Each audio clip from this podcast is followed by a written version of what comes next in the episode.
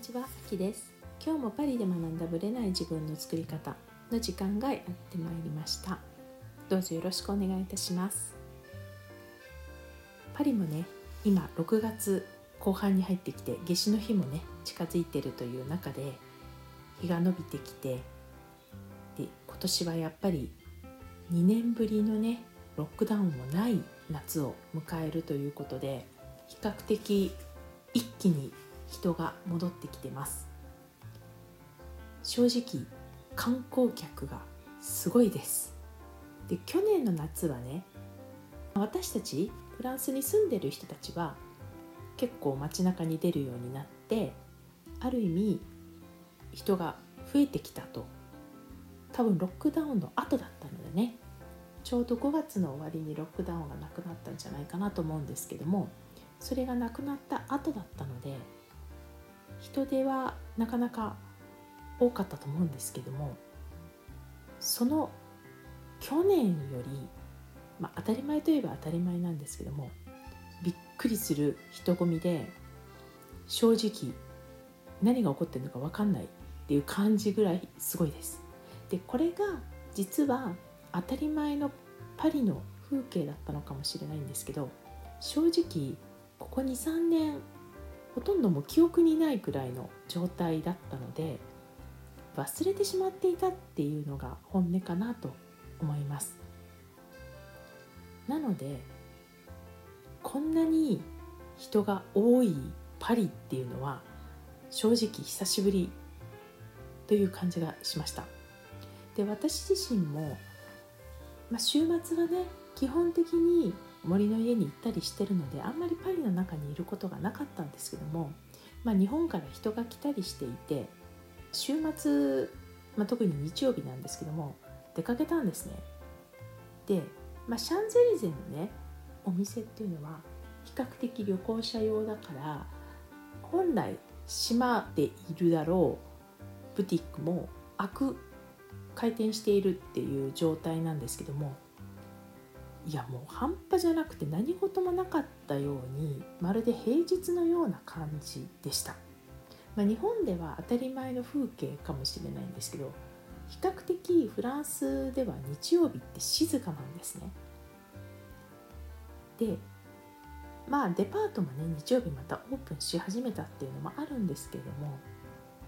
いやサンゼリゼの人混みは半端じゃなかったですね。で私は結構ハイブランドは閉まってるかと思っていたらシャンゼリゼにルイ・ヴィトンの本店があるんですけど日曜日も普通に開いていて結構びっくりしました、まあ、そういった意味では、まあ、日本からのね観光客っていうのも増えているとは思うんですけども実際には本当に世界各国から集まってきてるというのを実感しています。でフランスに来ている方はねお気づきだと思うんですけどもマスクはほとんど誰もしていないという状態です。でこのね6月の終わりからまたセールス、まあ、フランス語でソルドっていうんですけどセールが始まります。でフランスはね日程として決められてるんですけども全国のほとんどが今回は6月の22日です。で大抵水曜日からスタートするんですね。まあその日の0時から始まるところもあるんですよ。基本朝8時からスタートするという感じですね。これは実際には決められていて7月の22日までが一応セールスの期間なんだけれども今までねやっぱネットショッピングもあったり売り上げをね上げたり購買力を増やすために結構各ブランドがセールでもないのにプロモーションとかいろいろかけてるんですよね。だから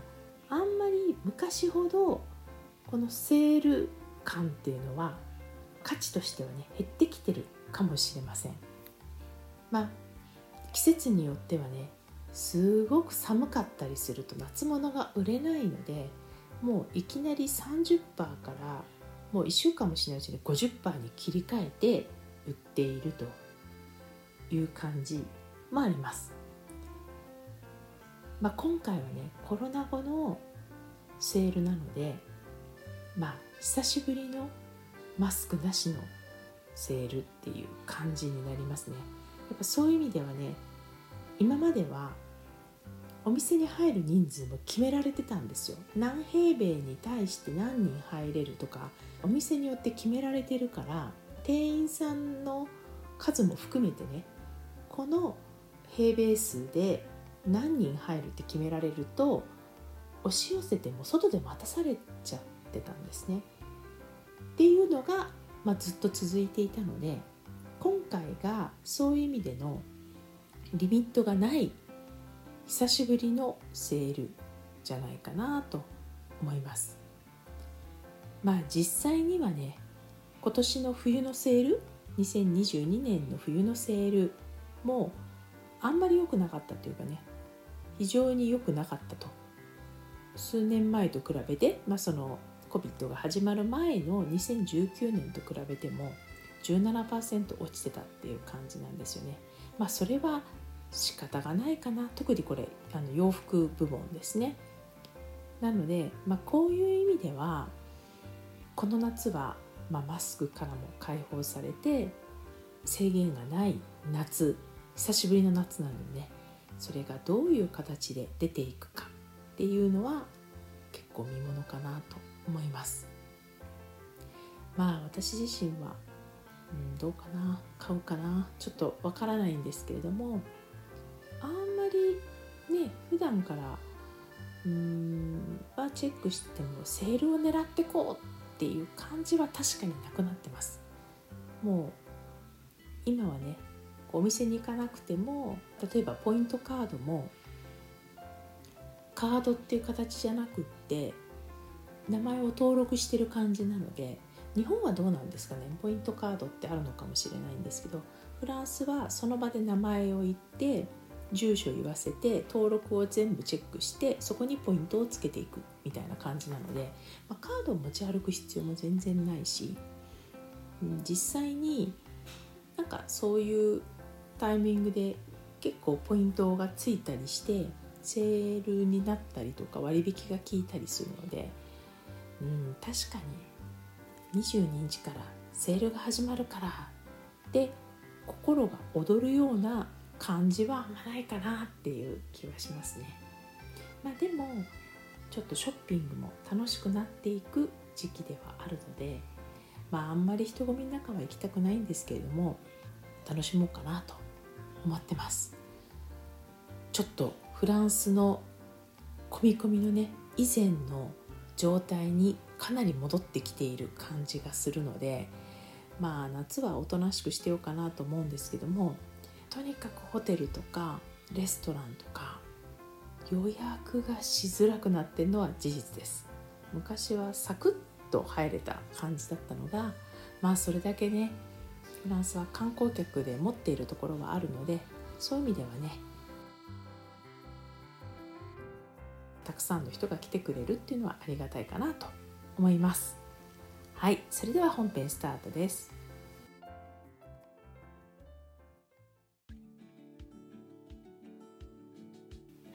本編です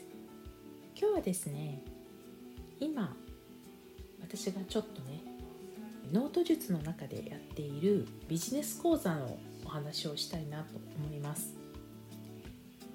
別に講座の中身を喋りたいわけではなくて、まあ、ビジネス講座をやっていく中でビジネスとは何なのかみたいなところをねやはり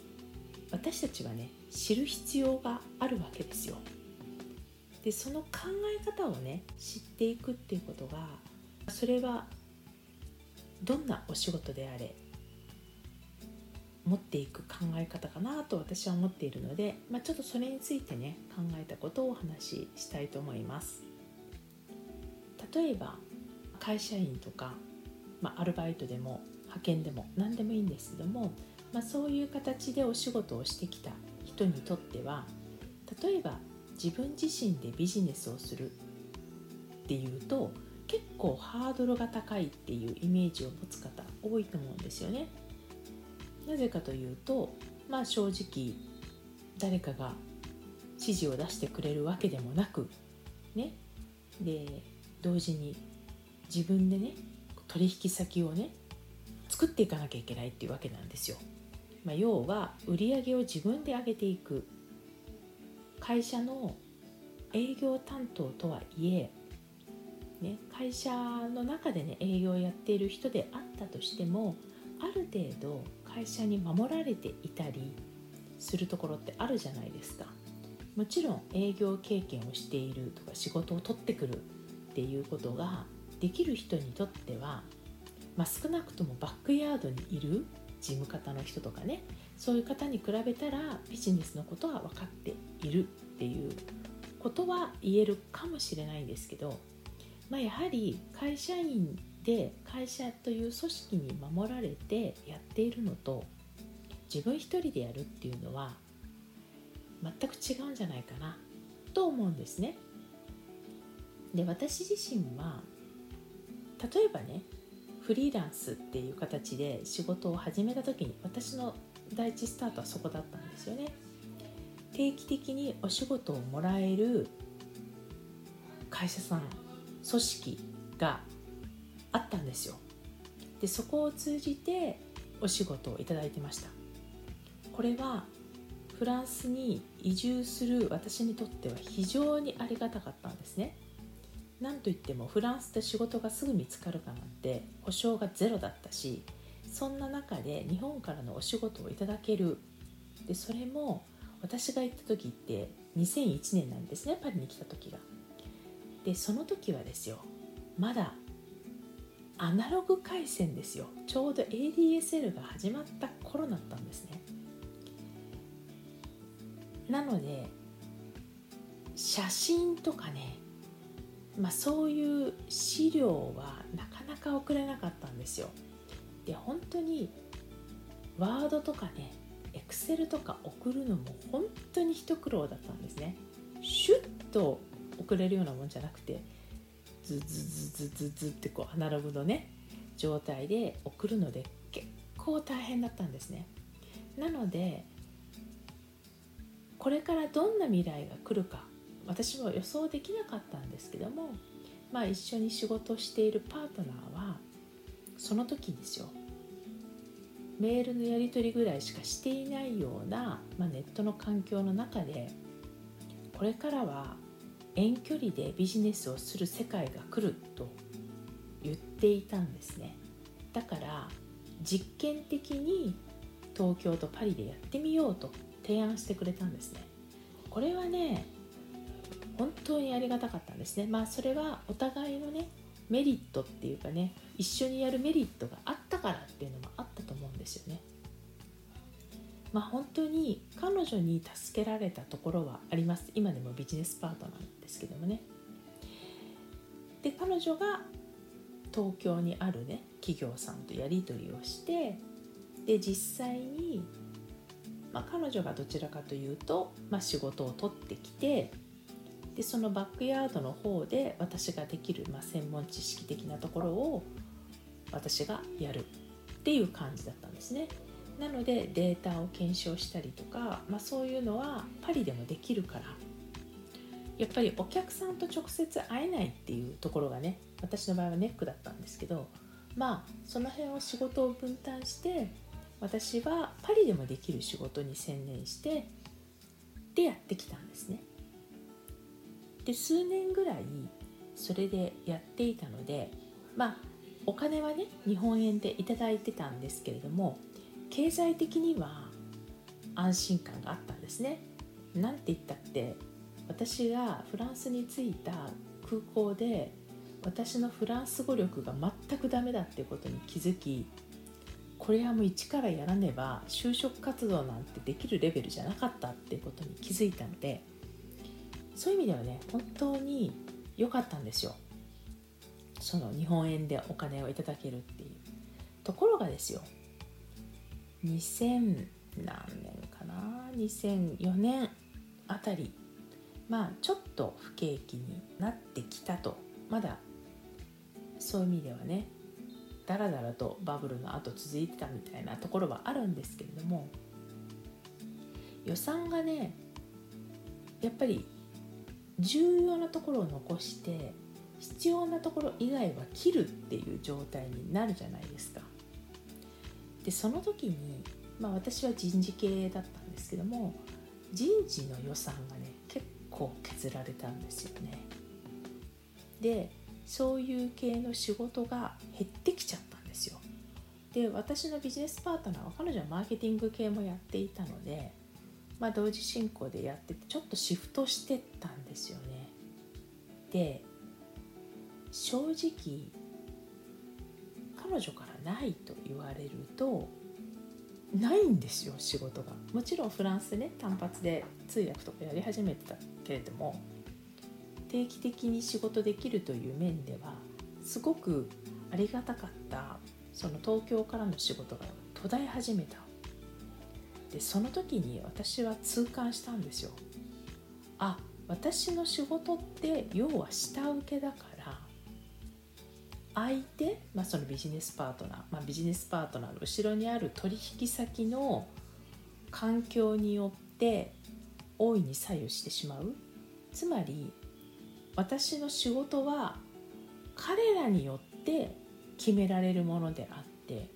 私の意思ではどうにもならないんだ。っていうことに気づいたんですね。これまあ下請け系あるあるじゃないですか。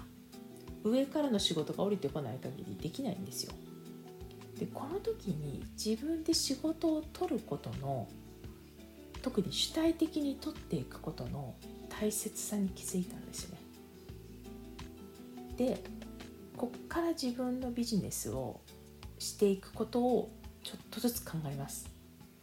それでもダラダラしてましたよね。まあいろんなことやりましたよ。ちょっとアフィリエイト的なこともやったしでもねやっぱりまだネット的な環境は今のような状態じゃ全然なかったのでやれることが限られてたんでしょう。アルバイトしたいとか思ってもやっぱ物理的心理的距離があるから日本と一緒に仕事するってことはちょっと無理だったんですね。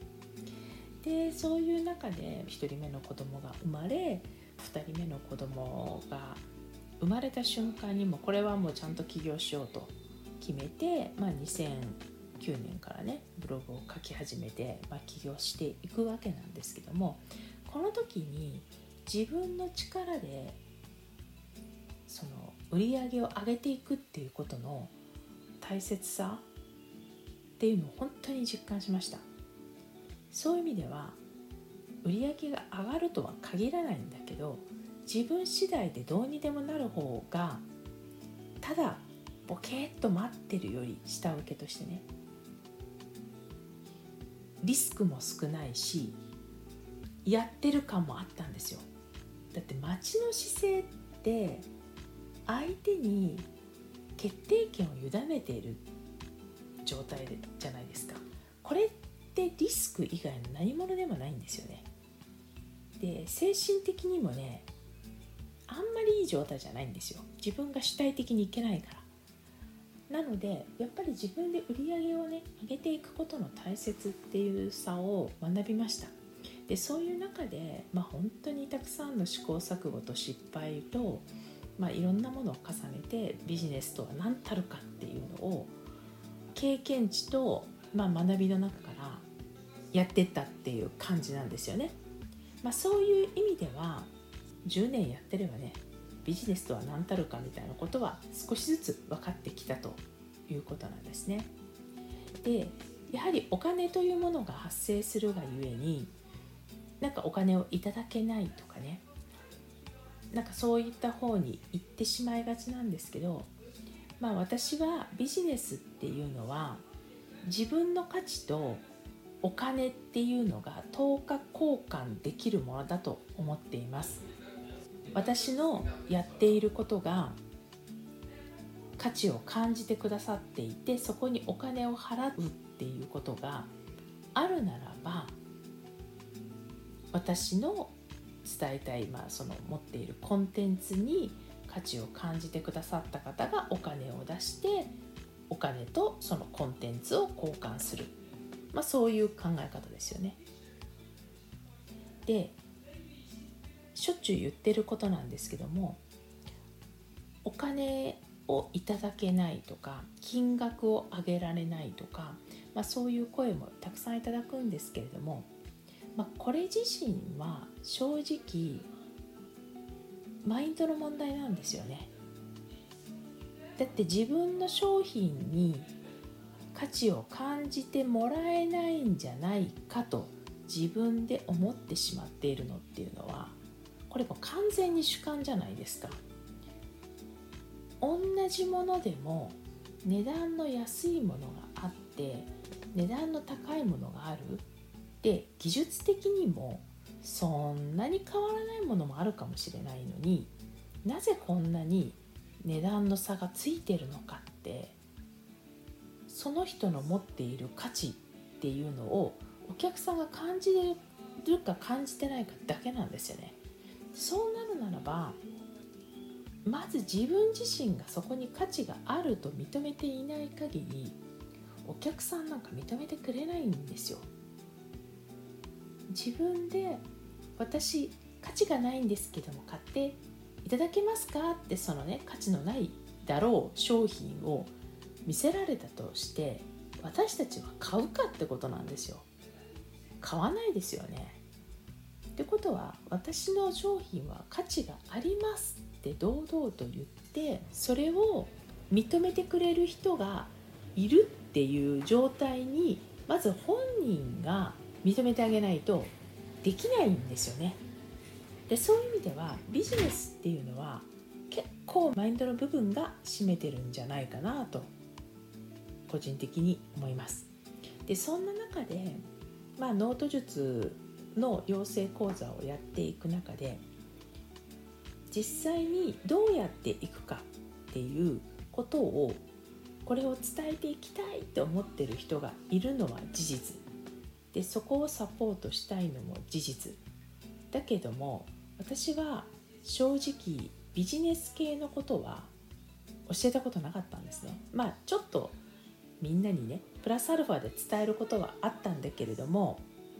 それを講座の中に入れることはしなかったんですね。なぜかというとそれは私の役割じゃないと思っていたから。ビジネスのことを教えられる人はビジネスを教えてあげられる能力とそういうやりたいと思ってる人がやればいいんであって私の出番ではないなと思っていたんですね。だけれども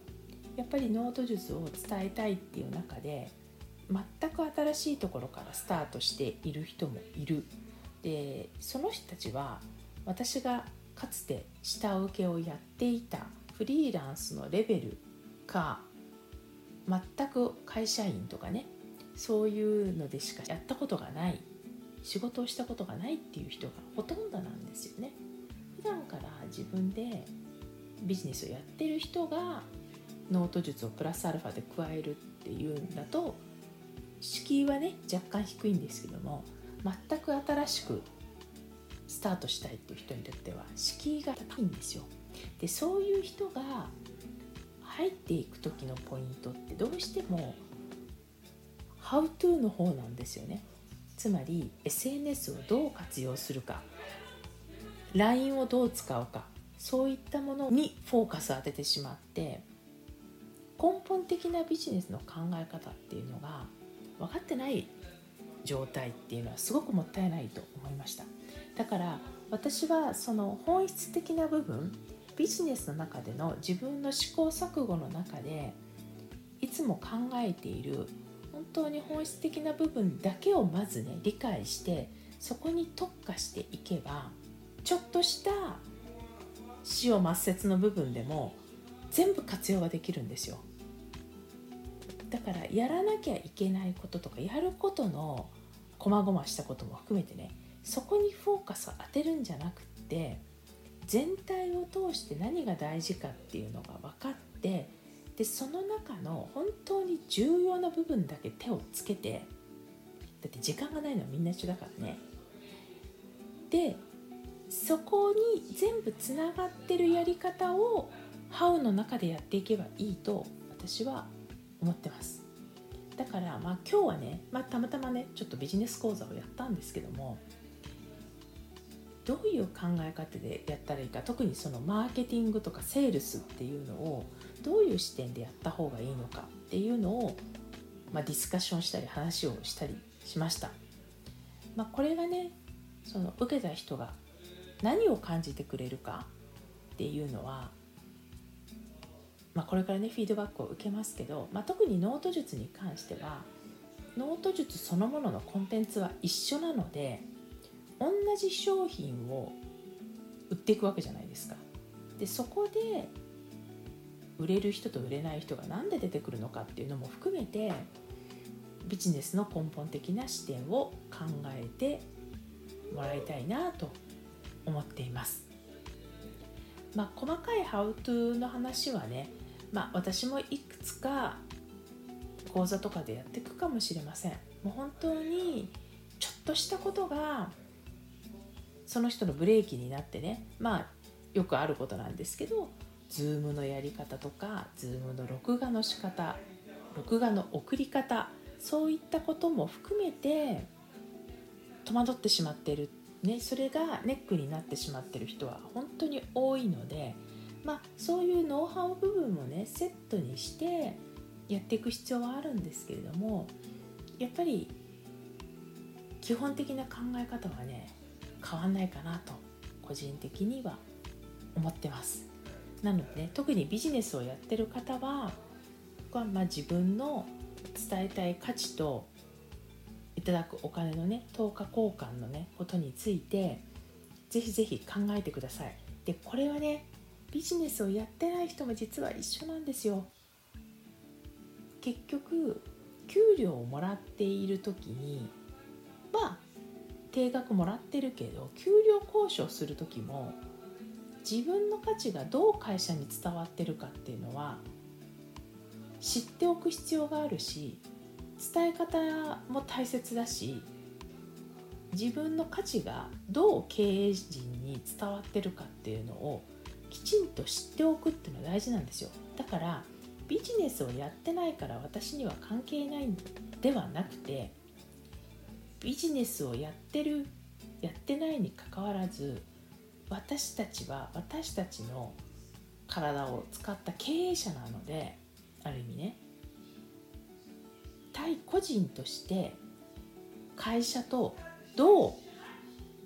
価値を交換しているかっていうところを考えていくとそういうことの積み重ねが全て交渉とか相手への納得感とか影響力とかそういうものにつながっていくんじゃないかなと思います。まあ私からねあんまりビジネスの話は聞きたくないっていう、まあ、どうでもいいと思ってる方も多いかもしれないのでこの辺でやめときますけれどももしかしたらノート術をやっていく中でね必要としてる方もいるんじゃないかなと思って今日はお話をさせていただきました。また次回お会いいたしましょう。ありがとうございました。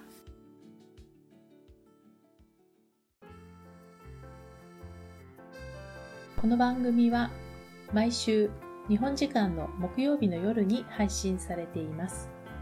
配信場所は iTunes のポッドキャスト、Google ポッドキャスト、Amazon Music、Spotify などから聞くことができます。YouTube も時間差はありますがアップされています。iTunes のポッドキャストは登録ボタンを押していただくと自動的に新しい回が配信されます。また、週2回 Facebook とインスタでライブを行っています。